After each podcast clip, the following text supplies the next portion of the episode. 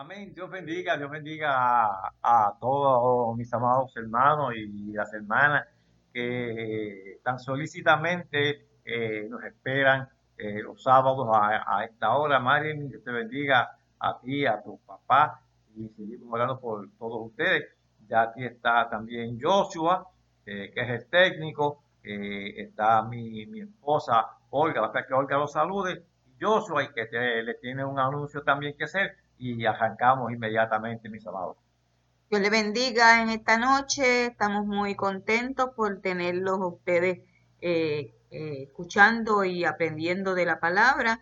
Seguimos fortaleciéndonos en el Señor y seguimos hacia adelante. Dios me los bendiga. Amén. Dios les bendiga, amados hermanos. Eh, como siempre, desde que estoy acá con ustedes cada sábado, se los he dicho para mí es un honor estar con ustedes este, en este proyecto para la honra y gloria de nuestro Señor. Como bien dijo abuelo Benito, les tengo unos cuantos anuncios, hermanos, este, sobre las conferencias. Gracias al Señor, desde ayer en la madrugada estamos al día con subir las conferencias a, YouTube.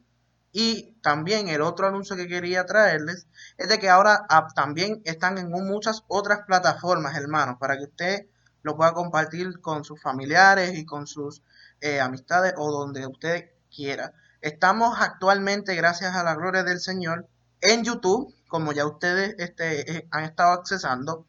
También estamos en la plataforma de Spotify. Spotify. También estamos, eh, gracias a Dios, en la plataforma de Apple Podcast y Google Podcast. Y hermanos, lo importante también aquí es de que a través de esas eh, plataformas muchas otras eh, compañías de, terceros se nutren también de, ese contenido. Así que en cualquier sitio básicamente usted lo puede buscar. En YouTube usted puede seguir buscando las conferencias como Benito Rodríguez Herrera. En las demás plataformas usted tiene que poner en el buscador interpretando la profecía. Se lo repito nuevamente, hermano. Interpretando la profecía, tanto en Spotify como en eh, Apple Podcast o en Google Podcast o en otra aplicación favorita para que usted utilice para esto. También este, aprovechamos para, saludar a, a, unos hermanos que nos están escuchando precisamente gracias a estas nuevas plataformas. Ayer me puse a investigar cómo íbamos en cuestión de las conferencias y eh, nos dimos cuenta que nos están escuchando también tanto en, el país de Panamá, Nicaragua y también en Colombia, hermanos. Así que, eh, nada, como siempre, lo, lo, decimos, esto es para la honra y la gloria de nuestro Señor. Y les bendecimos a ustedes, hermanos, que están por allá en América Latina y en donde sea que usted esté escuchando esto en diferido, ya sea en YouTube, en Spotify y en el resto de eh, compañías y aplicaciones que hemos mencionado. Estos eran los anuncios, hermanos. Este, como siempre, para mí es un honor ser parte de este proyecto. Así que, nada, gocémonos, hermanos, en la noche de hoy y seguimos con el, con el pastor Benito. Amén, qué bueno. Eh, Joshua, que, que tú has bendecido, hermano, en este conocimiento de la tecnología, porque yo estoy quedado, yo estoy ya viejito, estoy quedado. Así que Joshua es el instrumento que el Señor ha, ha levantado. Nada, vamos entonces a la palabra de hoy, como ya ha dicho la hermana Marilyn, les agradezco si me pasan las preguntas eh, a través de la plataforma de Apocalipsis, porque así la voy eh, de, desarrollando. Vamos entonces al capítulo 19. Como siempre hago, trato de hacer una pequeña introducción. Eh, mi esposa va a leer desde el versículo primero hasta el versículo 10. Eh, Eva, eh, voy, con, voy casi a comenzar con su, con su postulado del versículo 9, eh, entendiendo que sí, que la novia, como usted muy bien señaló, es la iglesia, hacia eso vamos a, explicar toda esa gama de información que está contenida ahí. Mi esposa lee. Alabanzas en el cielo. Después de esto oí una gran voz de gran multitud en el cielo que decía, Aleluya. Salvación y honra y gloria y poder son del Señor Dios nuestro, porque sus juicios son verdaderos y justos, pues ha juzgado a la gran ramera que ha corrompido a la tierra con su fornicación y ha vengado la sangre de sus siervos de la mano de ella. Otra vez dijeron, aleluya, y el humo de ella sube por los siglos de los siglos. Y los veinticuatro ancianos y los cuatro seres vivientes se postraron en tierra y adoraron a Dios, que estaba sentado en el trono y decían, Amén, aleluya. Y salió del trono una voz que decía, Alabad a nuestro Dios todos sus siervos y los que le teméis, así pequeños como grandes. Y oí como la voz de una gran multitud, como el estruendo de muchas aguas, y como la voz de grandes truenos que decía, Aleluya, porque el Señor nuestro Dios Todopoderoso reina.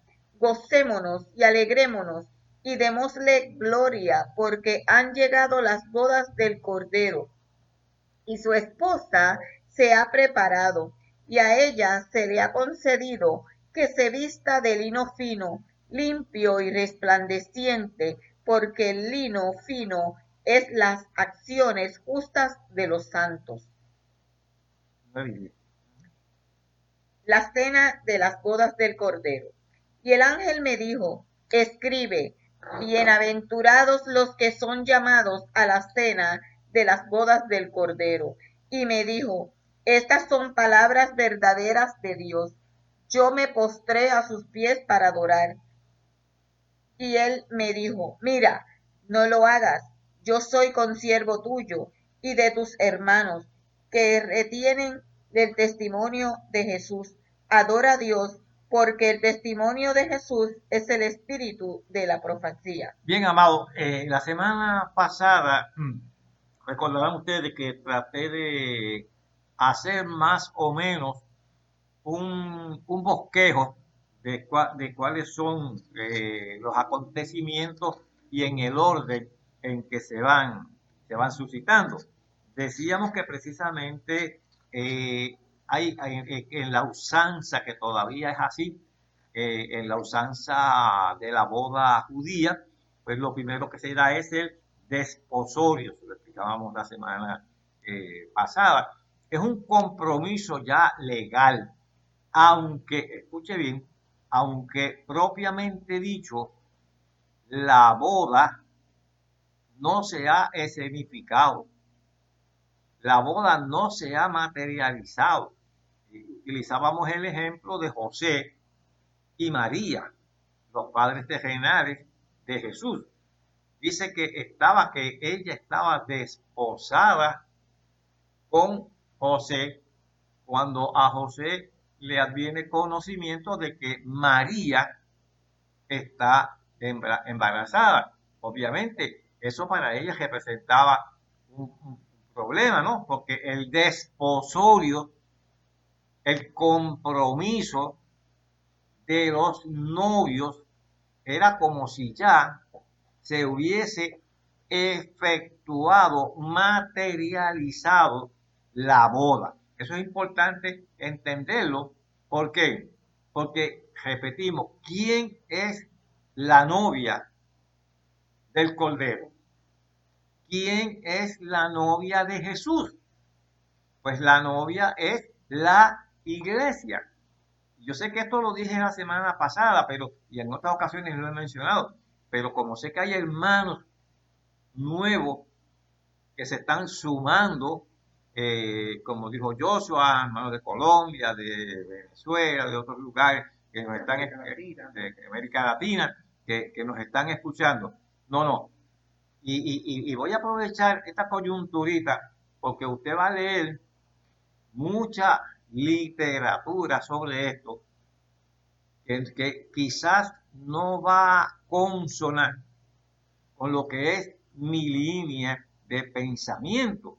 Por ejemplo, usted va, usted a encontrar literatura que le va a enseñar que durante el milenio Israel, el pueblo de Israel, estará por encima en supremacía de la iglesia. Perdóneme, perdóneme los que siguen esa línea de pensamiento, los que defienden esa escuela. No, no, sobre la iglesia, sobre la novia, no va nadie. Porque Israel incluso no se, y de hecho, Israel no se justificó a los efectos reales de lo que es justificación. Romanos capítulo 5, versículo primero. Justificados pues por la fe. Es que tenemos paz para con Cristo Jesús.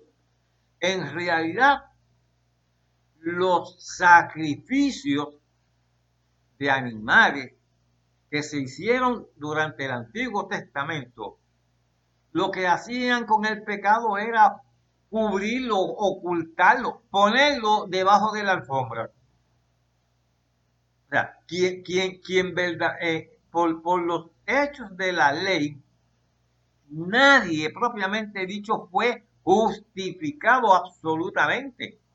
Porque como dice Pablo, quien justifica es solamente Jesús por la sangre vertida por él en la cruz del Calvario. Entonces me parece a mí que es contraproducente enseñar que Israel va a estar por encima de la iglesia. Claro, yo voy a explicar hoy, a complementar, y mi esposa lo va a leer, Romanos 11, 20, voy a que lea desde el 25, Romanos 11, 25 y 26, para que veamos cuál es la posición de Israel. Pero ¿qué? ¿Qué Israel? Leo, mi hermano. Porque no quiero, hermanos, que ignoréis este misterio, para que no seáis arrogantes en cuanto a vosotros mismos, que ha acontecido a Israel endurecimiento en parte, hasta que haya entrado la plenitud de los gentiles. Y luego todo Israel será salvo, como está escrito, vendrá de Sión el libertador, que apartará de Jacob la impiedad. Ok.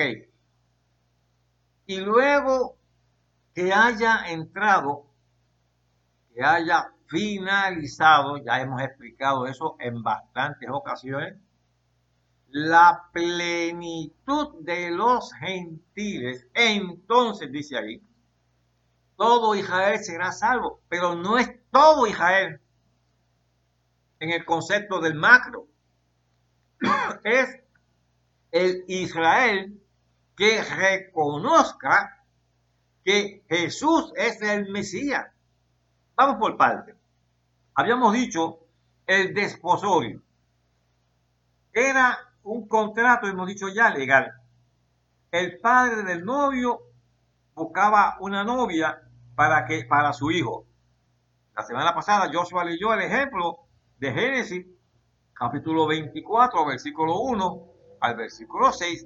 Abraham envía a su siervo para que busque una novia. Fíjese esto, mire, mire la similitud espiritual que hay en esto. Abraham envía a su siervo a buscarle una novia a su hijo. ¿Quién envió aquí a su hijo para buscar una novia a través del Espíritu Santo? El Padre envía a su hijo, pero el hijo dijo una cosa, porque en la usanza judía el novio viene y está dentro del periodo de ese desposorio, escuche bien, el novio tiene la responsabilidad de habilitar, de preparar la casa donde él va a llevar a su novia, ya convertida en esposa. ¿Qué dijo Jesús? Yo voy pues a preparar lugar para vosotros. Y cuando me fuere, vendré y os tomaré a mí mismo para que donde yo estoy, para que donde yo estoy, vosotros también estéis. Esa es la promesa del Señor. Y mire como dije, la similitud con la boda judía. claro, eso es lo que llamamos nosotros el arrebatamiento de la iglesia y que posteriormente entonces viene la segunda venida. A algunos les gusta utilizar mucho la terminología y griega y qué sé yo, yo no, no la uso, pero por aquello de, es lo que llaman la parucía. ¿eh? Que, algunos dicen que incluye los del arrebatamiento y, de y los de la segunda venida física de Jesucristo. Ahora, miren lo que quiero resaltar. En ese capítulo 19, en el versículo 4, dice, y los 24 ancianos y los cuatro seres vivientes se postraron en tierra y adoraron a Dios que estaba sentado en el trono y decían, amén, aleluya. Eso denota que si estamos frente al trono de Dios y estamos adorando frente al trono de Dios, entonces sí hay un arrebatamiento de la iglesia. Porque aquí mismo vamos a ver la segunda venida física de Jesús, pero la vamos a ver en el versículo número 11. Hello, léeme el 11, ahí del capítulo 19. Entonces vi el cielo abierto, y he aquí un caballo blanco, y el que lo montaba se llamaba fiel y verdadero, y con justicia juzga y pelea. Es la diferencia entre este caballo blanco, que algunos lo confunden con el caballo blanco del capítulo 6. Recuerda que les mencioné que hay, hay, una línea de pensamiento que dicen que el, el caballo blanco, el jinete, del caballo blanco en el capítulo 6, que sabemos que es el anticristo, porque es, es, la apertura del primer sello. Algunos insisten en que es escrito, pues no, que el que es Cristo es este que está en el versículo número 11. Y pero lo traigo solamente como parte de lo que es la parucía. Vamos al verso 9, perdón, perdón, perdón, déjenme eh, eh, eh algo más sobre ese, sobre ese verso 4.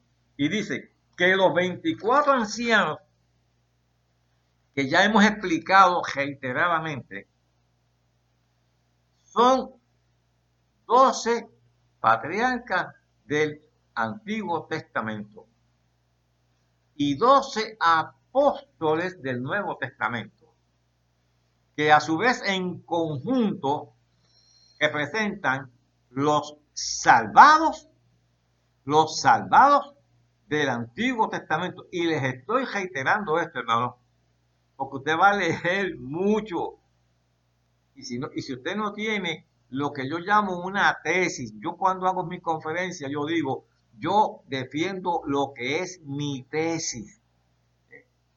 A menos que se me convenza de que yo estoy equivocado, yo estoy claro, yo puedo leer cuanto comentario, lo digo con humildad, yo puedo leer cuanto comentario ha habido y por haber, pero no me va a sacar de mi tesis.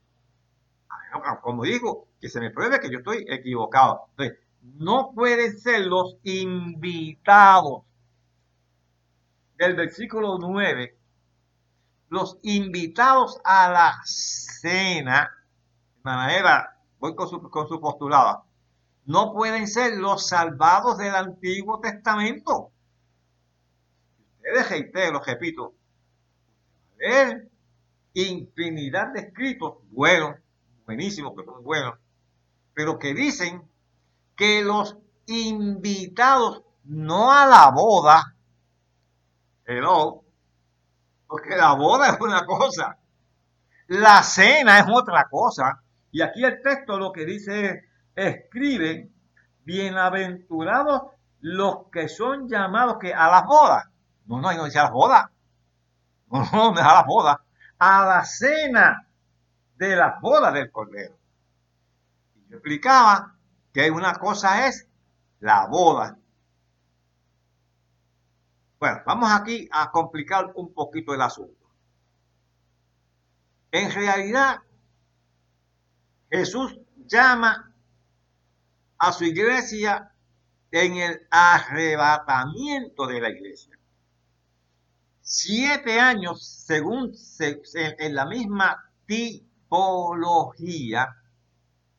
que hemos estado aplicando, la boda judía dura todavía hoy, siglo XXI, todavía hoy, primero de agosto del, 20, del 2020, la boda judía dura siete días. Día por años. La, la, la, la boda, la boda del Cordero duran siete años. Explicábamos la semana pasada que durante ese periodo de tiempo que la tierra, es el mismo, es, es, es el mismo periodo de tiempo, mientras la tierra está pasando por los rigores de la grande tribulación. Durante esos mismos siete años, la iglesia que ya fue arrebatada al cielo está celebrando, como hemos dicho, su boda. Ahora, también está celebrando el juicio ante el eh, eh, eh, de, Jesús. Es primera, Joshua, primera de Corintios, segunda de Corintios 5.10. Segunda de Corintios 5.10 dice, porque es necesario que todos nosotros comparezcamos ante el tribunal de Cristo para que cada uno reciba según lo que haya hecho mientras estaba en el cuerpo, sea bueno o sea malo. O sea, o sea, que mientras, repetimos, mientras la vieja sufre las penurias de la tribulación. La iglesia, la novia, ahora se encuentra con su novio que ya le habilitó, que ya le preparó lugar para ellos vivir. Pero hay que, hay que pasar un proceso de retribución conforme a las obras que hayamos hecho. Y eso es lo que precisamente llama el, el, apóstol, el, tiempo este, de ante el, juicio, ante el tribunal de Cristo. Decíamos la semana pasada que nadie se asuste. Y allí no van a habitar a nadie. Usted ya llegó al cielo usted ya está salvo. Pero claro, cuando leemos tribunal, ¿en qué pensamos? ¿En qué pensamos? Pero bendito, pero si, si, si yo me fui en el arrebatamiento, pero si yo creo que ya yo estoy salvo, estoy, estoy eh, parafraseando una cosa para que se entienda, y ya yo, yo, yo, yo, yo creía que ya yo estaba salvo. Pues está salvo, amado, amada, está salvo. Ese juicio ante el tribunal de Cristo es el juicio para la recompensa. Y eso lo vamos a ver cuando veamos ahorita lo del milenio. A base de ese juicio es que se nos va a conceder a nosotros la titularidad y el derecho y dominio sobre las naciones que vamos a gobernar, porque los regentes, y eso ya lo vamos a discutir, los regentes, los gobernantes sobre la gente que quede aquí en la tierra, vamos a ser usted y yo. Adore la gloria de Dios. Ahora, tú cuando de Israel, contestando un postulado que nos hizo madre, que nos hizo madre. Romanos 11:26 dice, y entonces, búscate, Joshua, eh, Zacarías 13:6. Zacarías 13:6. Espero nunca equivocarme en una de las citas, hermano, pero lo, hago de memoria, así que en algún momento dado puedo decir una cita y que no vaya. Hasta ahora, gracias a Dios, nunca me ha pasado, pero somos humanos y puede pasar. ¿Qué dice Zacarías 13:6?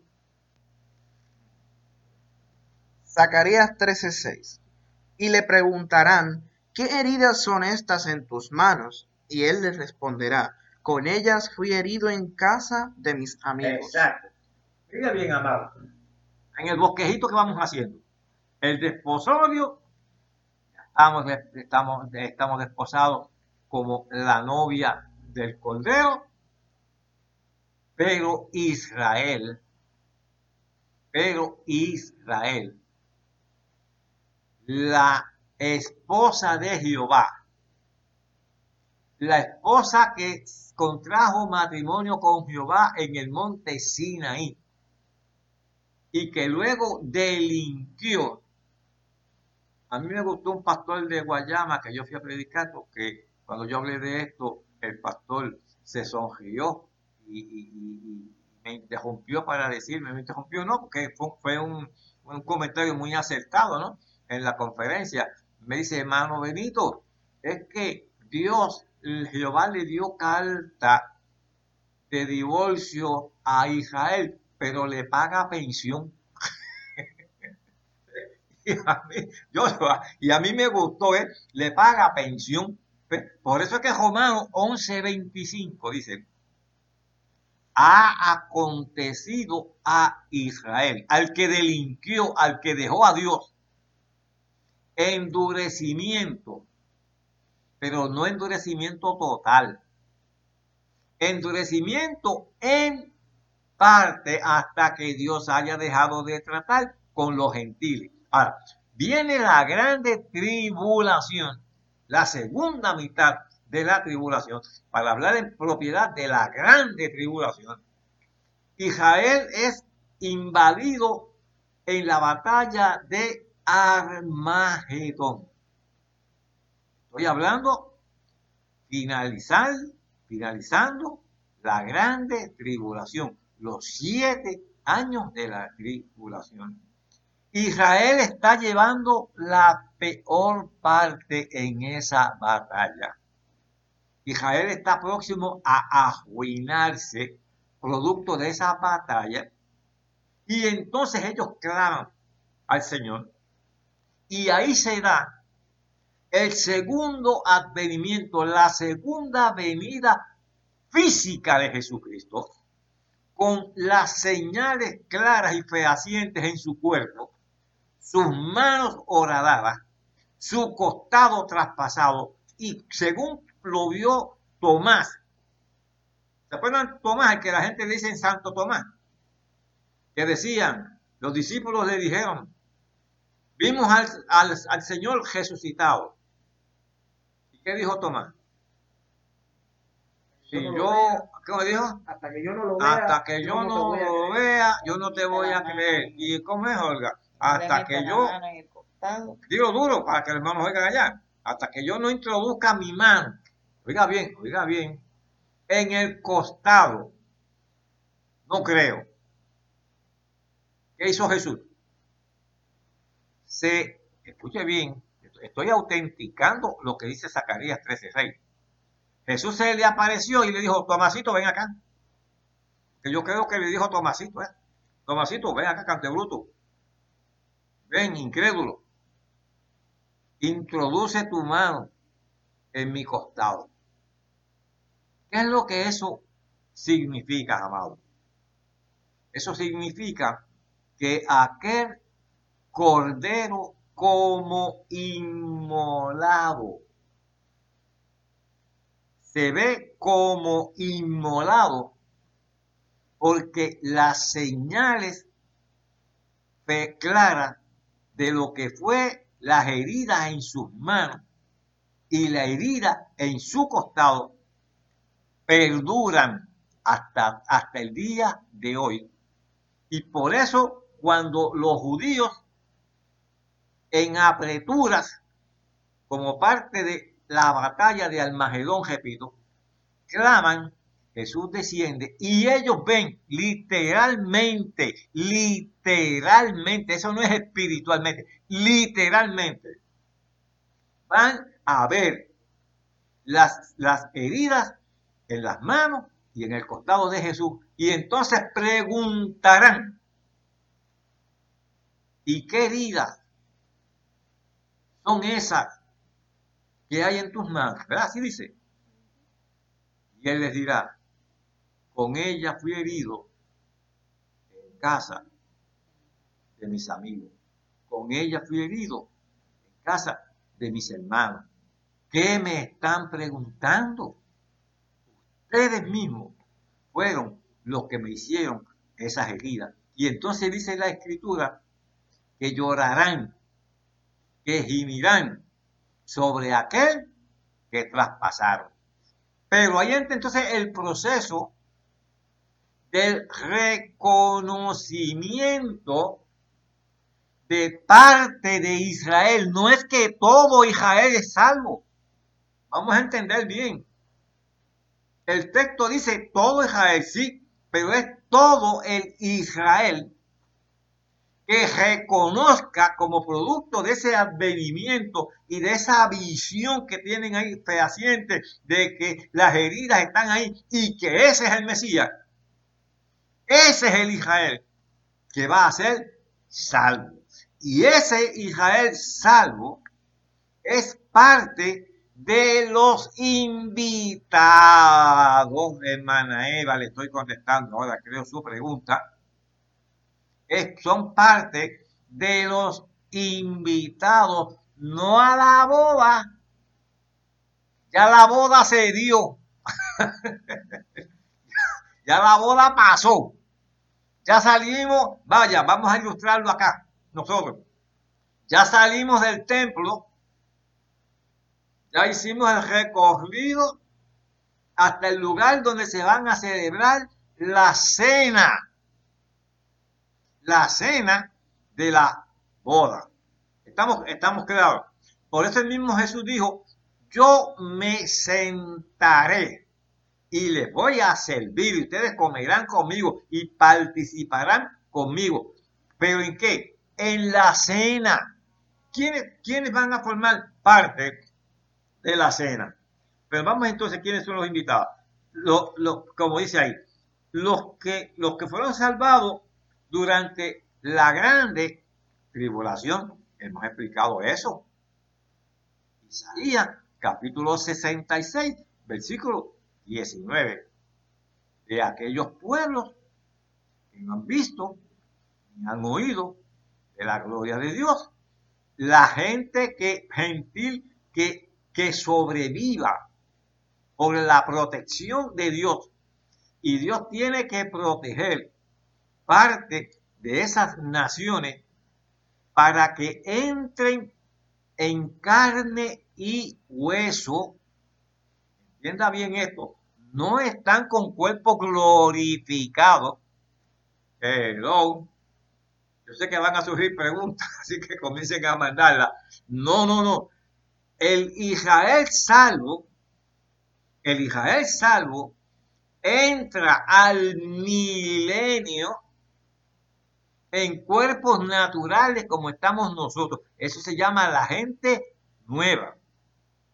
Las naciones gentiles que hayan sobrevivido a la grande tribulación entran al milenio con cuerpos naturales como estamos nosotros ahora. Claro, cuando llega el capítulo 20, les explico de nuevo el God y Magot, que una vez expliqué algo someramente porque me preguntaban, lo, lo, lo, detallo como Dios manda. Pero vamos al texto como tal.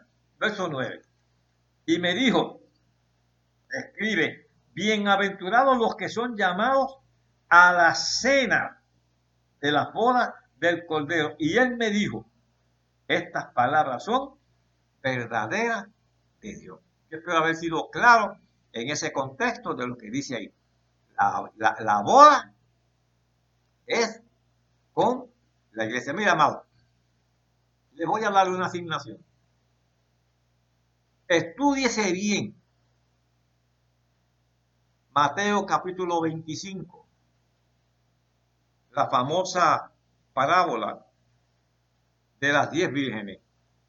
Qué mal, qué mal, qué mal la, la han, explicado esa parábola. Cómo han querido meter a la iglesia en eso. aquí ahí dice que hay una boda. Y, ya hemos establecido que para que haya una boda tiene que haber que un novio, una novia.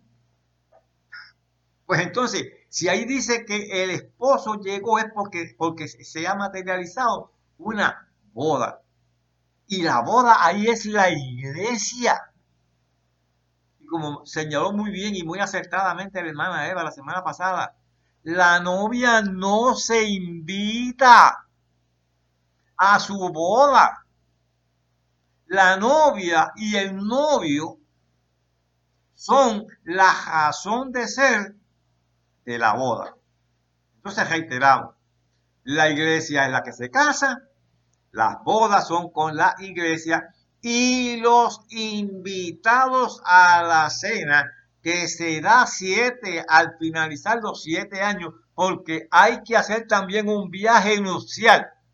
Eh, hoy vine complicado. hay que hacer porque los novios se casan. ¿Verdad? Pero de ahí van para el viaje nupcial. Cristo y la iglesia se casan.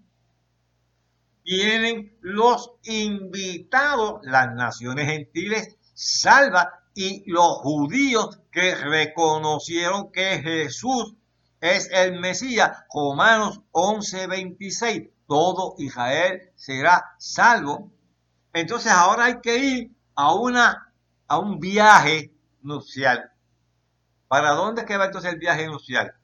Para el milenio. Creo que tengo una pregunta. Déjeme ver aquí. De hermana Eva. ¿Qué dice hermana Eva? ¿Dónde? las bodas del Cordero. Ah, que las bodas del Cordero lo dije la semana pasada. Ya, y, lo acabo de reiterar. Las bodas del Cordero se dan en el cielo. Porque arrebatamiento de la iglesia y la tierra pasando por la gran tribulación estamos en el cielo, ahí se da el juicio ante el tribunal de Cristo, ahí se nos confieren los galardones y todo eso es la boda. Ah, después que se finaliza la boda, vamos para la cena. Pues la cena, bajando para la tierra, por eso es que dice que son bienaventurados, eh, porque forman parte forman parte de lo que es el viaje nupcial. Entonces se incorpora Israel, se incorporan los mártires que también son invitados ahí eh, a, la cena. Porque no olvidemos otro, otro detalle, amado. No olvidemos, y esto sí va a chocar un poquito.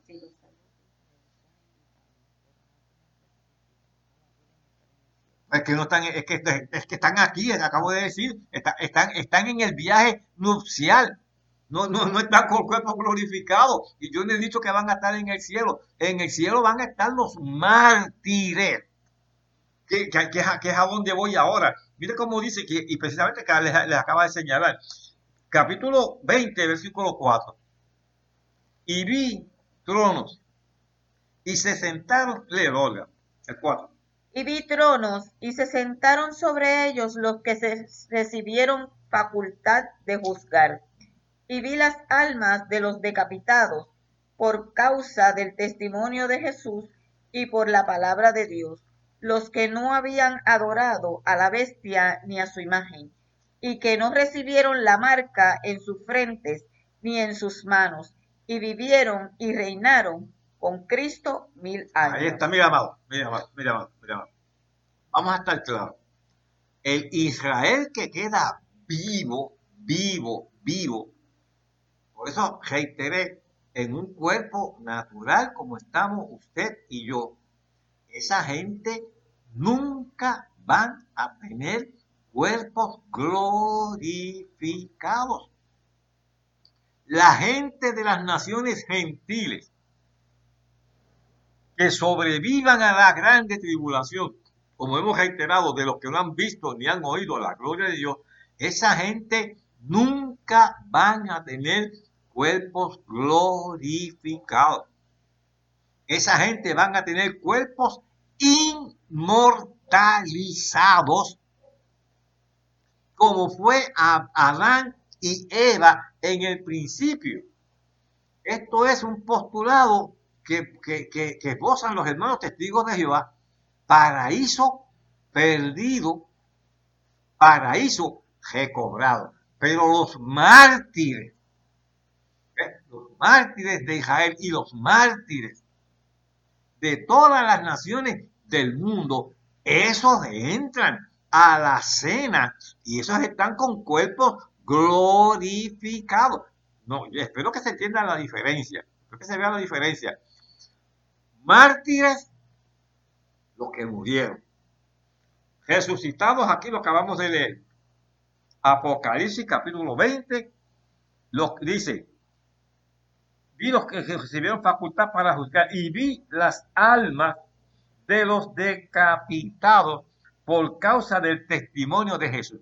Aquí hay algo, hermano, que usted quizás nunca lo ha oído.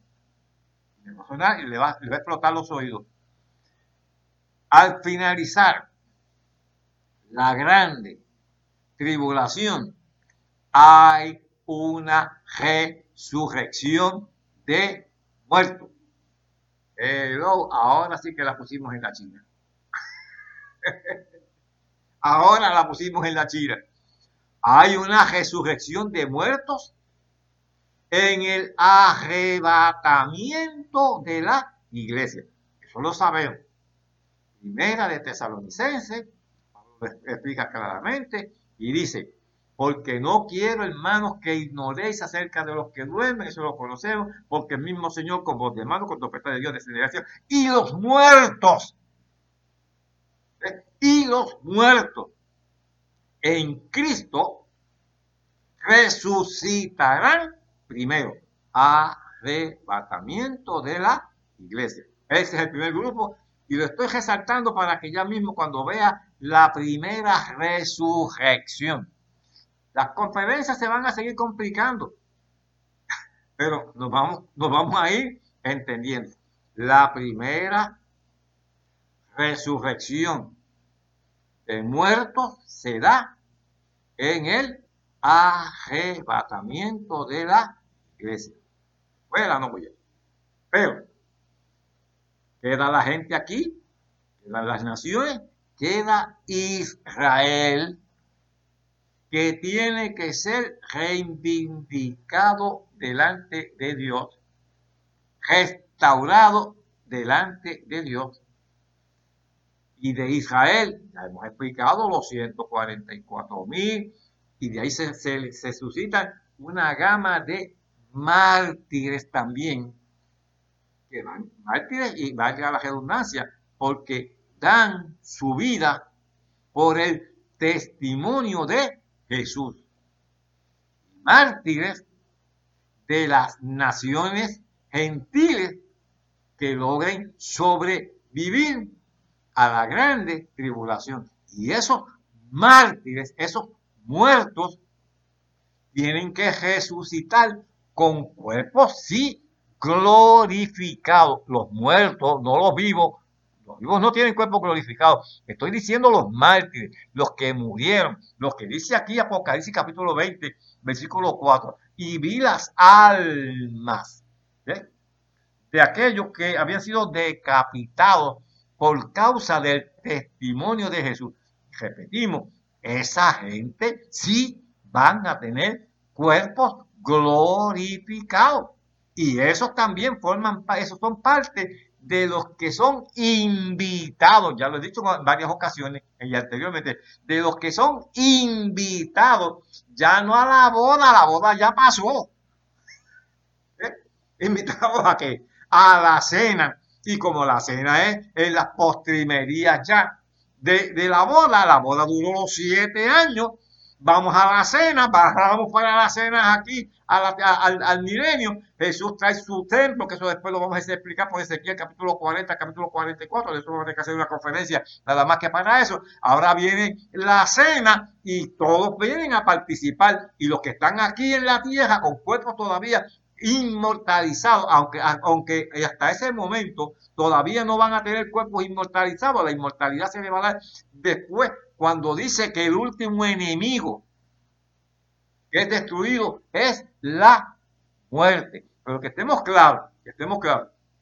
Finalizó la boda, Viene la cena, bienaventurados los que son llamados a la, a la cena, salvados del Antiguo Testamento, la iglesia que está ahí, los mártires que están ahí, incluyendo a Israel, para que se cumpla Romanos 11, 26, todo Israel será salvo.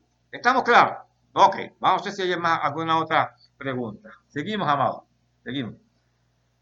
Dice entonces aquí en el capítulo, déjeme del, en el 11. Ya se lo habíamos leído. Escribe, entonces vi en el cielo abierto y aquí un caballo blanco, ya lo hemos dicho, fiel y verdadero, que juzga con justicia y pelea. Ahora no viene como corderito, ahora viene como el león de la tribu de Judá. El 12, señor, hasta el, hasta el 16. Sus ojos eran como llama de fuego, y había en su cabeza muchas diademas, y tenía un nombre escrito que ninguno conocía sino él mismo. Estaba vestido de una ropa teñida de sangre. En su nombre y su nombre, y su nombre es el Verbo de Dios.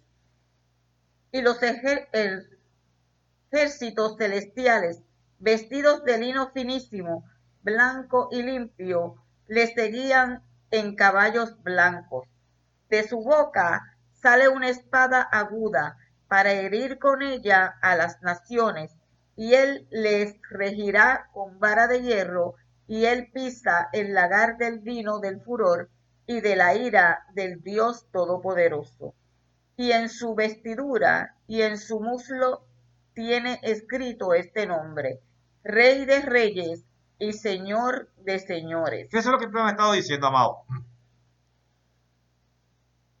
Desde el arrebatamiento, se fue a la iglesia, pasa el proceso de la tribulación, pasa el proceso de nosotros en el cielo, pero ahora Dios tiene que juzgar quién entra y quién no entra, repito, con cuerpo natural. Mire el verso 12, mire el verso 12, mire el verso 12. Y de su, ¿qué? Perdón, 15, 15. De su boca sale una espada aguda, la palabra, es la acción, para herir con ella a las naciones. ¿Por qué va a herir a las naciones? Porque dentro de las naciones que quedan en el mundo, quizás va a ser un grupo muy reducido los que no van a seguir los requerimientos del anticristo y del falso profeta. Lo vimos en el capítulo 18 de Apocalipsis, capítulo 18. ¿No recuerdan cómo hablaba de la Babilonia comercial? Negociando las naves en el mar, los reyes de la tierra, los portentosos, el, anticristo ofreciéndole villas y castillas, y ellos, pues por ahí nos vamos. Eh, esa, esa acción del hombre, de aun cuando está siendo sometido a los rigores más extensos, como dijo Jesús, Mateo 24, 29, tiempo de angustia, cual nunca lo ha habido sobre la tierra. Fíjese bien, amado lo que es la conducta del ser humano. Tiempos de angustia cual nunca los ha habido, ni los habrá después. Pero, ¿qué efecto de arrepentimiento produce eso? Hemos reiterado mucho y hemos dado la cita en otras ocasiones que dicen, que dicen, y, ni, los hombres, ni aun siendo azotados, por estas plagas, ni aún así dejaron de adorar a los demonios. No, no se arrepintieron. Y si no se arrepintieron, el justo juicio de Dios requiere entonces establecer diferencia entre los que se mantuvieron, entienda bien esto, los que se mantuvieron vivos, los que Dios milagrosamente preservó vivos. Y cuando digo vivo, estoy reiterando para que se entienda bien claro, en cuerpos naturales como estamos usted y yo ahora. Pero los que se volcaron en contra de Dios, los que hicieron caso omiso al mensaje de Dios aún a través de todas estas plagas, el justo, el justo juicio de Dios requiere lo que dice aquí en el versículo 15. Y de su boca sale una espada aguda para herir con ella a las naciones y él las regirá con vara de hierro y, él pisa el lagar del vino del furor y de la ira del Dios Todopoderoso. La misma justicia de Dios requiere que el juicio sea severo. Te la oportunidad a esa gente que no habían visto, que no habían oído, permití que la palabra llegara hasta ellos, pero ni aún así se arrepintieron. Pero, pero, pero, como en el plan perfecto de Dios, la raza humana nunca, entiéndalo bien, la raza humana nunca va a ser exterminada. Ese cuento de cuando éramos nenes, el mundo se va a acabar. ¿Te acuerdas? Yo, ya eso no se dice, pero cuando yo me criaba y cuando Olga se criaba, cualquier día de esto el mundo se va a acabar. No, no se va a acabar. La raza humana, Dios la va a preservar sobre la tierra. Y esa gente que sobrevivió a la grande tribulación conjuntamente con los judíos que sobrevivan a la grande tribulación se llama la gente nueva. Esa gente van a entrar al milenio y disfrutan en su cuerpo natural porque estamos con Cristo. Estamos ya con el esposo en la vieja. Mucha gente cuestiona que si el cielo, que si la tierra, a mí no me, no, me quita el sueño. Yo, yo empiezo por el milenio. Yo empiezo por el viaje nupcial.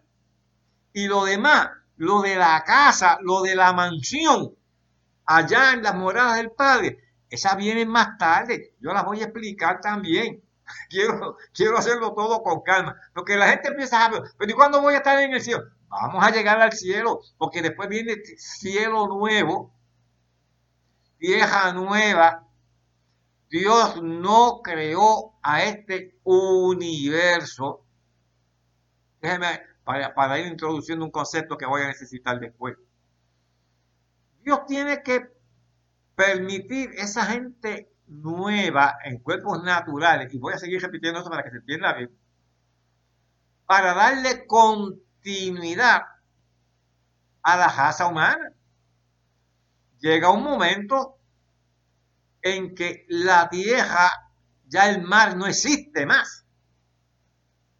Tres cuartas partes, si mal no recuerdo yo, ¿verdad? del mundo es agua y solamente una cuarta parte es tierra. Ah, pero yo le tengo una buena noticia. Aún la tierra, a capacidad total en tierra sin agua, Dios la va a llenar de gente. Dios le va a dar continuidad a su creación en lo que fue su plan original con Adán y Eva y llegará el momento que a pesar de que Isaías 45, 18 dice, y Jehová Dios creó la tierra, la creó y la compuso, la creó y la compuso, no en vano la compuso, sino para ser habitada. Oiga esto ahora, se me va a sorprender de nuevo. ¿Usted se cree que Dios hizo un universo? No estoy diciendo mundo, no, no, estoy diciendo universo. Estoy hablando de un universo que hay, hay, estrellas que pueden estar a, mil años, a mil años luz. Estrellas que están a mil años luz de distancia.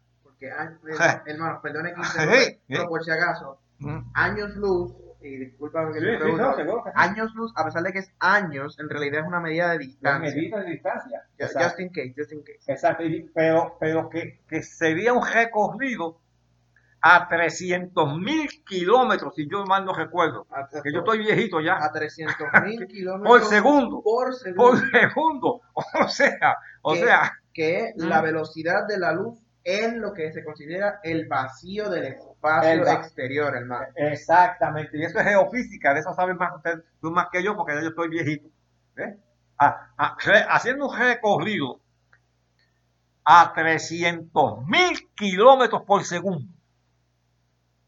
Es muy probable que muchas de esas estrellas que estamos viendo hoy se apagaron.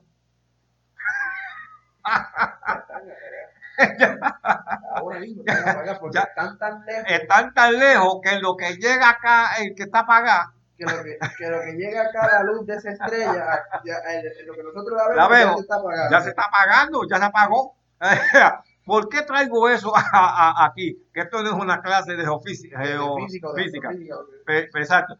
Lo traigo porque de la misma manera, búscate Isaías 45, 18, que no me vaya yo a equivocar. De la misma manera que dice, y Jehová Dios creó la tierra y la compuso. Mira, amado, yo creo que con esta gente nueva que va a entrar al milenio, la población mundial va a ser tan y tan y tan y tan grande que va a llegar un momento en que no van a haber cupo o no van a caber, es que como que no suena muy bien ahí, la, eh, una distocomía, ¿no? Pero no, que no va a haber cupo para todos ellos en la tierra. ¿Y sabe lo que Dios va a hacer? Esta es mi, tesis. De la misma forma que habilitó la tierra para ser habitada, porque lo tienes ahí, Joshua. Dice aquí, Ajá. Isaías 45, 18, porque así dijo Jehová, que creó los cielos, Él es Dios, y el que formó la tierra, y el que la hizo y la compuso, no la creó en vano, para que fuese habitada, la creó. Yo soy Jehová y no hay otro. Y dice, dice, el que creó la tierra y la compuso. Esto da base a pensar que en ningún otro planeta hay vida. Porque de todo el universo, de todo el universo, la única que dice la palabra que fue habilitada para ser eh, eh, eh, habitada por los seres humanos es la Tierra. Ahora, llegará el momento y aquí me voy a meter, que yo sé que aquí sí que va a bajar la pregunta, pero y aunque baje la pregunta, yo la voy a explicar cuando hable del milenio. Durante el milenio, durante el milenio, no habrá muerte. Y como son seres humanos naturales, seguirán procreando. Usted hermano Benito, está trayendo unas cosas ahí que, nunca las habíamos oído. Pero por eso es que se las estoy enseñando, porque yo sé que nunca las han oído. por lo mismo que se las estoy, enseñando. Esa gente sigue procreando hasta que al final del milenio surge la rebelión final, porque para comenzar el milenio, vamos a leerlo del capítulo 20 de Apocalipsis. Eh, léeme el 20 hasta el 3, Olga, del capítulo 20 hasta el 3. ¿Cuál es la pregunta que hay aquí? Los mil años. Vi a un ángel que descendía del cielo con la llave del abismo y una gran cadena en la mano. Y prendió al, al dragón, la serpiente antigua, que es el diablo y Satanás, y lo ató por mil años, y lo arrojó al abismo, y lo encerró y puso, en, puso su sello sobre él, para que no engañase más a las naciones hasta que fuesen cumplidos mil años. Y después de esto debe ser desatado por un poco de tiempo. Amén. Búscame la pregunta porque mira, mira, mire, mire, mire qué bueno, hermano. Es que, es que yo me agrado con, con ustedes, me, me, regocijo con ustedes, porque precisamente me acaban de bajar una pregunta, que es lo que yo voy a, lo que yo voy a explicar ahora, ahora mismo. Mire bien, me, me no dice... entendí dónde va a ser la cena. Ok, ¿dónde va a ser la cena? ¿cómo entonces podemos ver la muerte y las enfermedades de estos que no tienen cuerpos glorificados durante el milenio? Ya que la muerte no ha sido todavía removida de la humanidad. Exacto, la muerte no ha sido... No, déjame hacer una primero. Déjame, deja que sea la otra. Entonces van a volver los tiempos de Matusalén. Exacto, van a volver los tiempos de Matusalén, pero voy a la primera. Es que las enfermedades no pueden estar porque el diablo, que es el ente que ha provocado las enfermedades y todas las cosas malas en el mundo, va a estar atado, amado. No es que no he terminado, yo sé que no he terminado, porque tengo que ir haciendo base para que para, para, para lo para, para lo que sigue, ¿no? Pero, pero eh, para el, a la- el que me, pregunta, ¿cómo entonces podemos ver la muerte? No, es que no hay muerte, lo dije ahorita en el milenio, no hay muerte. Déjeme aprovechar esta coyunturita. Usted va a leer entendió lo de la cena. Voy con lo de la cena de nuevo. Pero quiero, quiero hacer esa, es- es- es- esta primero. Amado, toda vez que el diablo, bien el capítulo 20, no es que estoy brincando, no es que estoy dejando el 19 atrás, es que estoy tratando de, de llevarlo todo junto. Capítulo 20, ya mismo vamos al 19 de nuevo. Y vi el ángel que descendía y ató al Satanás por mil años. Aunque la muerte es el último enemigo que es suje- sujeto, la muerte viene como producto del pecado.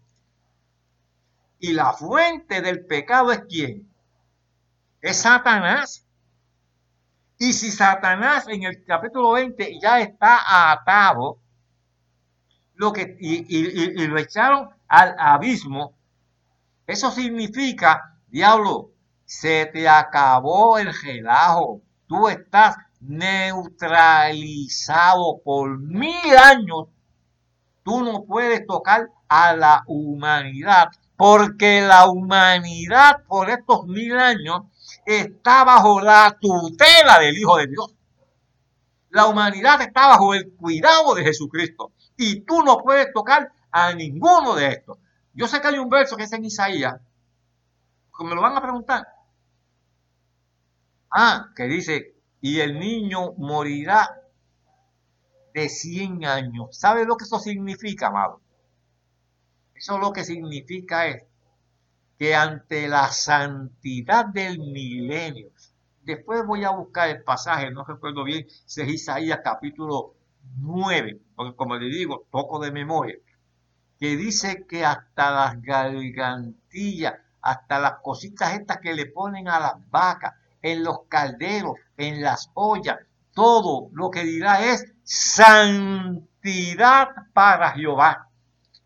Dice que el niño jugará, jugará con el león, que jugará ahí en la cueva del áspid y nada lo va a dañar, porque toda vez que la fuerza que activa el pecado, la enfermedad y hasta la muerte también, aunque la muerte tiene que ser, y la, y, la razón por la, déjeme, déjeme aprovechar, la razón por la que la muerte es el postrer enemigo que va a ser sujeto, es porque finalizando el milenio, mire qué paradójico, un montón de malagradecidos que nacieron durante el milenio, y ese es el Magod de Apocalipsis capítulo 20, un montón de mal agradecidos, porque dice que luego que pasen los mil años, Satanás será que suelto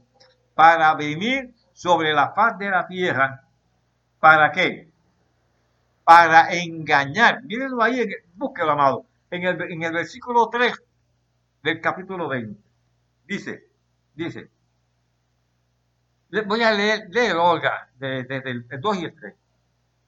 Y prendió al dragón, la serpiente. Perdón, perdón, desde el 1 para que se vea, se entienda bien vi a un ángel que descendía del cielo con la llave del abismo y una gran cadena en la mano, y prendió al dragón, la serpiente antigua, que es el diablo y Satanás, y lo ató por mil años. Y lo ató, ahí está, ahí está neutralizado todo el poder satánico de los demonios y de todo el mundo, neutralizado. Por lo tanto, no hay enfermedad, no hay muerte, no hay nada que tenga que ver con el diablo, porque el diablo, cuando dice ahí lo ató, es lo neutralizó en su totalidad. Ajá.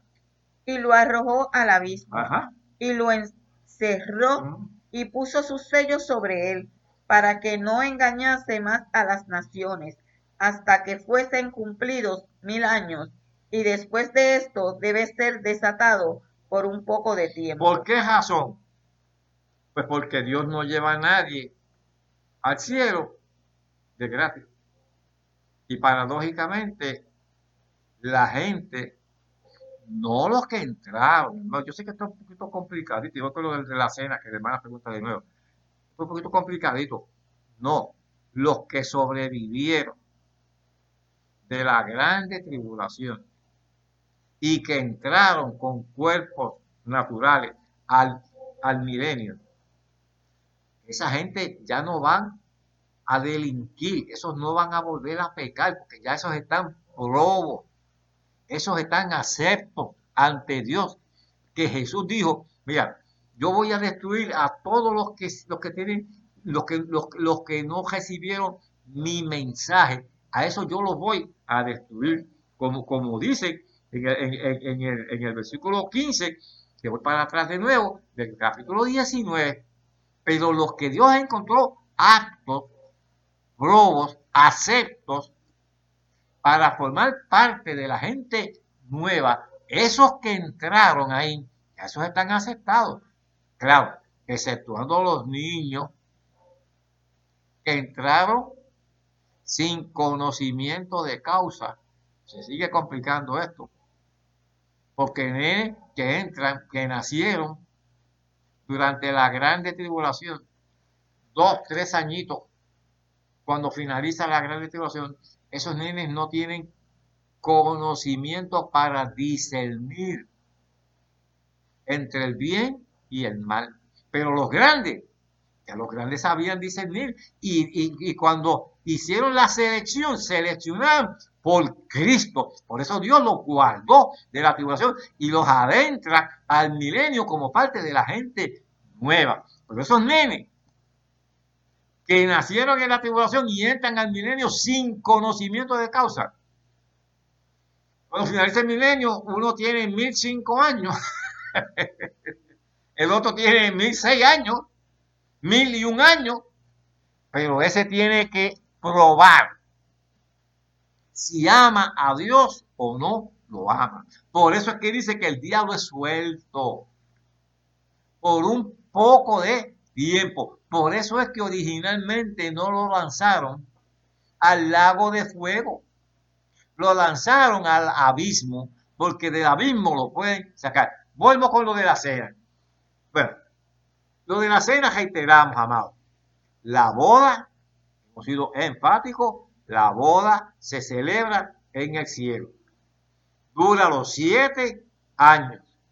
Ahí viene la cena que viene siendo ya bajando nosotros para la tierra. Muy probablemente, aunque, no está especificado, pudiera ser que la hagan en la gran, en la nueva, incluso en la nueva Jerusalén, pero de la nueva Jerusalén, entonces estaríamos solamente los que tengamos cuerpo glorificado. Entienda bien eso. Y los otros que no tienen cuerpo glorificado son invitados, pero en la tierra milenial, en la tierra, donde vamos a estar haciendo el viaje nupcial. No sé si, no, no, no sé si, si me hago claro. Claro, todo esto es, es, mi interpretación. En ningún sitio, modestia aparte, en ningún sitio, en ningún sitio, usted va a encontrar ese tipo de explicación. Así es como yo lo percibo. No sé yo alguna otra pregunta, porque me gusta, porque las preguntas me llevan a... Wow, ¿qué decir que wow, ¿qué? Ah, volvemos a los tiempos de Matusalén. Pues seguro, paraíso perdido, muy bien aquí con paraíso perdido, pero eso es para la gente que entraron en cuerpos naturales. Nosotros no, nosotros vamos para la eternidad. Algunos otras Exacto, ese mismo es Isaías 65. Que muera. El niño que muera de pocos días, ni viejo que sus días no cumpla, porque el niño morirá de 100 años. Oiga, ese es el texto que quería buscar, ese mismo para explicárselo, para explicárselo. ¿Sabe lo que significa ese texto? Que tanta candela da. Porque aparente aparenta decir que va a haber muerte. No, no. Ese texto lo que dice que, que en medio de la circunstancia de la humanidad vivir en el periodo milenial, donde todo es santidad hasta para los animales que, como dije, llevan en las gargantillas y todo esto el nombre de Jehová dice santidad a Jehová. El texto lo que está diciendo es, si aún con el diablo, que es el que activa el pecado en el ser humano, alguien, alguien pudiera osar por pecar, es improbable. Lo que está diciendo es eso. Se le consideraría que es como un niño que muere de 100 años. Eso es lo que este está diciendo. O sea, es tan improbable, es tan improbable el que se pueda cometer pecado aquí ante la majestuosidad de Cristo en medio, de, en medio del pueblo, de la, de la gente, que si alguien, bueno, tendría que ser, mire cómo lo voy a decir, va a sonar un poquito raro, pero es así tendría que ser un diablo. Hello. Tendría que ser un satanás. Tenía que ser un, prototipo de un satanás que habitando como Luzbel ante la majestuosidad de la misma presencia de Dios, de sí mismo por causa y efecto, se convierte en diablo. Pero miren lo que le estoy diciendo, amado. Estamos girando finito.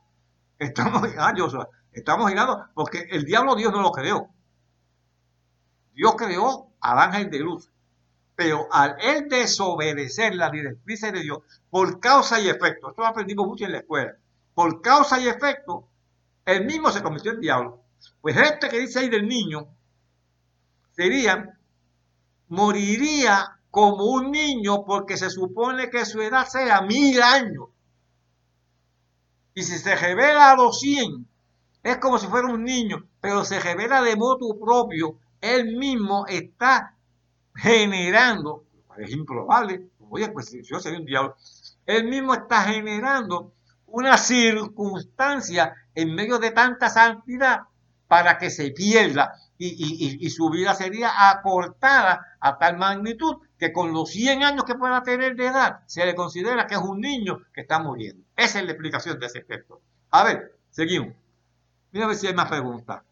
Estamos, estamos claros. Ok, pero seguimos. Hoy las cosas están complicada. Vamos entonces a 17. Ajá. Y vi un ángel que estaba en pie en el sol y clamó a gran voz diciendo a todas las aves que vuelan en medio del cielo, venid y congregaos a la gran cena de Dios, para que comáis carne de reyes y de capitanes, y carne de fuertes, carne de caballos y de sus jinetes, y carne de todos, libres y esclavos, pequeños y grandes. Y vi a la bestia, a los reyes de la tierra y a sus ejércitos, reunidos para guerrear contra el que montaba el caballo y contra su ejército. Y la bestia fue apresada, y con ella el falso profeta que había hecho delante de ella las señales con las cuales había engañado a los que recibieron la marca de la bestia y habían adorado su imagen. Estos dos fueron lanzados vivos dentro de un lago de fuego que arde con azufre, y los demás fueron muertos con la espada que salía de la boca del que montaba el caballo, y todas las aves se saciaron de las carnes de ellos. Bueno, aquí tenemos, al finalizar de la gran tribulación, vemos como aquí, ya habíamos mencionado someramente también la semana pasada, tanto el falso profeta como el anticristo fueron lanzados vivos al lago de fuego. Estos dos son los que inauguran el lago de fuego.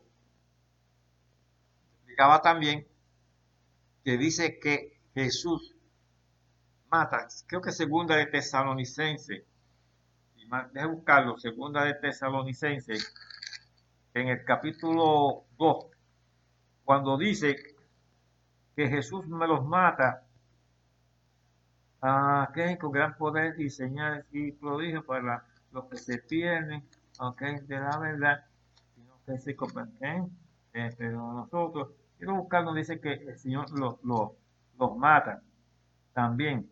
Eh, aquí, en el 2 Tesalonicenses capítulo 2, verso 8. Y entonces se manifestará aquel inicuo a quien el Señor matará. Lo que quiero hacer es el contraste, amado, de que no hay ninguna contradicción. Aquí dice 2 de Tesalonicenses 2.8 que el Señor los matará con el espíritu de su boca. Pero acá nos dice que están vivos. Bueno, lo que pasa es que los impíos, los impíos, también van a resucitar. Lo vamos a ver aquí también, en el versículo 5 del capítulo 20. No me estoy adelantando, vamos a llegar ahí.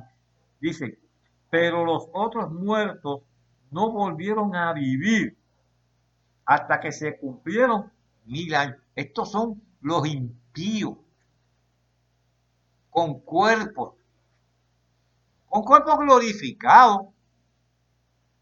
No, no, vaya a pensar que con cuerpos, no, es, es con cuerpos tangibles, con cuerpos carne, si se puede llamar, o con, bueno, no carne, porque, pero, pero, pero con cuerpos tangibles y con cuerpos tangibles van a ser lanzados al lago de fuego. Pues los primeros que van a pasar por esos procesos para inaugurar al lago de fuego son el falso profeta y el anticristo. O sea, no hay ninguna contradicción en que Tesalonicense diga que el Señor los mató y que acá Apocalipsis diga que están vivos. Es que vivos tienen que estar como todos los condenados como todos los perdidos, van a recibir un cuerpo para que la retribución la sientan, como dice, donde el gusano nunca muere. Estamos claros entonces en eso. Y los demás fueron qué?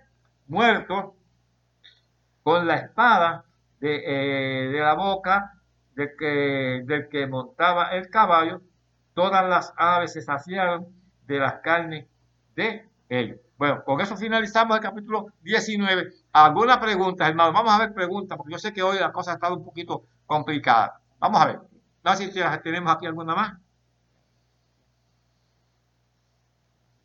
Ok, pues no tenemos más, más, más preguntas eh, sobre, ese, sobre ese tema. Así que vamos entonces a introducir el capítulo 20, que parte de él más o menos lo hemos, lo hemos visto también.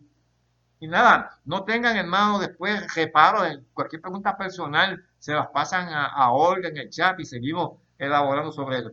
Vamos entonces al capítulo 20, que parte de él lo hemos discutido también. Dos mil años, buen video. Sí, buen video vi un ángel que descendía del cielo con la llave del abismo y una gran cadena en la mano, y prendió al dragón, la serpiente antigua, que es el diablo y Satanás, y lo ató por mil años, y lo arrojó al abismo, y lo encerró, y puso su sello sobre él, para que no engañase más a las naciones, hasta que fuesen cumplidos mil años. Y después de esto debe ser desatado por un poco de tiempo. Ya lo hemos explicado eso, amado. Ya lo explicábamos ahorita. Dios no lleva al cielo a nadie de gratis. A Dios hay que probarle que lo amamos. Y reiteramos. Y reiteramos. Están lloviendo sobre los mojados. Los que entraron con cuerpos naturales al milenio se reproducen y cuando finaliza el milenio, el diablo que ya ha estado atado, ya lo hemos leído, para comenzar el milenio.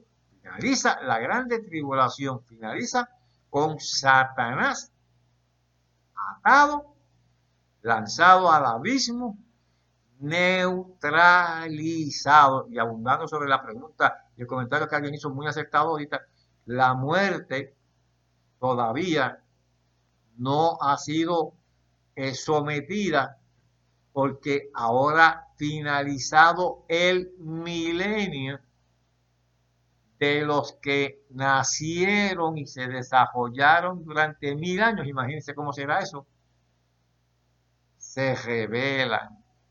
Por eso es que el diablo es suelto a veces utilizo esta expresión, aunque no me gusta utilizarla mucho, ¿eh? pero el diablo ha sido un instrumento en el plan de Dios para que se vea la diversidad de fidelidad. Vaya, así, así, lo expreso yo. Si no existiera un Satanás, pues entonces no habría libre albedrío. Dios tiene el poder de propiciar el que todo el mundo caiga de rodillas ante Él, amado. Seguro que sí. Pero es, es eso libre albedrío. Y como Dios respeta la voluntad de sus criaturas, ha puesto una diferencia entre el bien y el mal. Y le ha dicho al hombre, tú escoges libremente. Fíjese bien, parece paradójico eso. Tú escoges libremente. Por eso es que a pesar de la humanidad haber estado mil años bajo el reinado de Cristo. No, que, eso es lo más contraproducente que, que, mi mente puede pensar. Estar mil años, ver los milagros, no enfermedad, no muerte, prosperidad, todo santidad, santidad, santidad, santidad. Y que haya gente que se revela, y que haya gente que le sigue los pasos a un diablo asqueroso, hermano, dejotado. Y que esa gente dejan al Señor ahí. Ah, por eso es que la muerte no había podido ser absolvida. ¿Por qué? Porque ahora estos van a morir. yo espero que se entienda lo que estoy diciendo.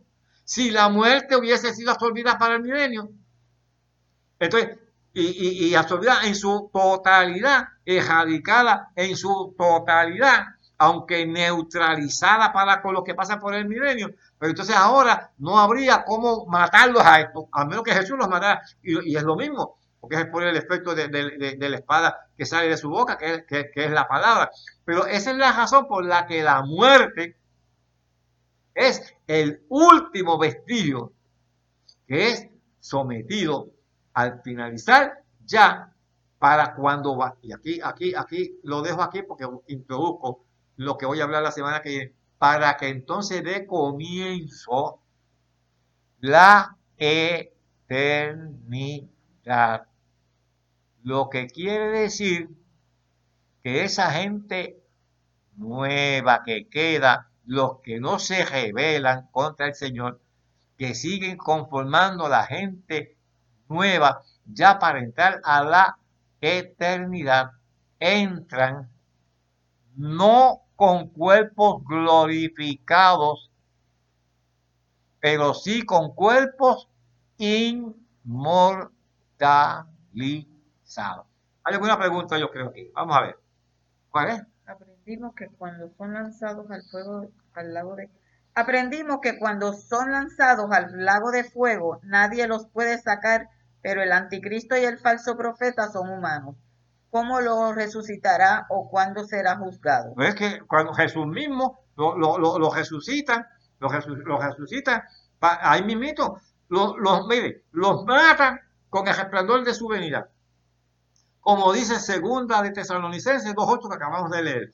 Y ahí mismito, ahí mismito, los resucita y los mete al lago de fuego con cuerpos tangibles. ¿Ok? porque no es en espíritu, ni, no es con cuerpos tangibles. Por eso es que dice que son lanzados vivos. Los mata con el efecto de su venida, dice ahí de segunda Tesalonicenses 2.8, y ahí mismito los coge, los resucita, y mis hijos, para que inauguren el lago de fuego, Chucurum. Muy buena la pregunta y muy buena la, observación. Ahí mismito Jesús los, resucita y los manda para el lago de fuego, y de allí no los saca Nadie. Muy buena la, observación. Muy buena. A ver. Bueno, ya terminamos. Yo creo que ya son las y media. Mira si hay alguna otra pregunta, Amada. No. No, porque ya, ya, nos terminó el tiempo y estoy en el, en el 20. Así, nada, pues ya damos por concluido lo del día de hoy. Yo sé que no ha sido muy, muy fácil.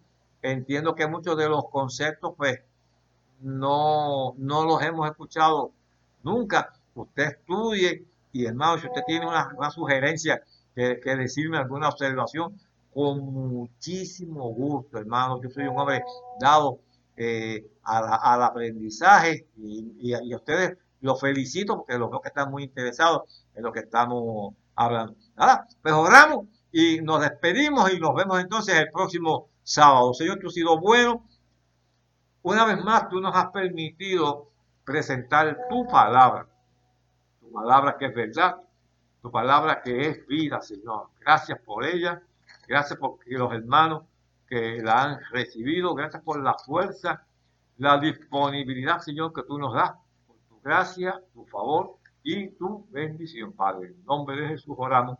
Amén, Señor. Amén. Bendecido, Dios nos cuide y Dios nos lo guarde a todos.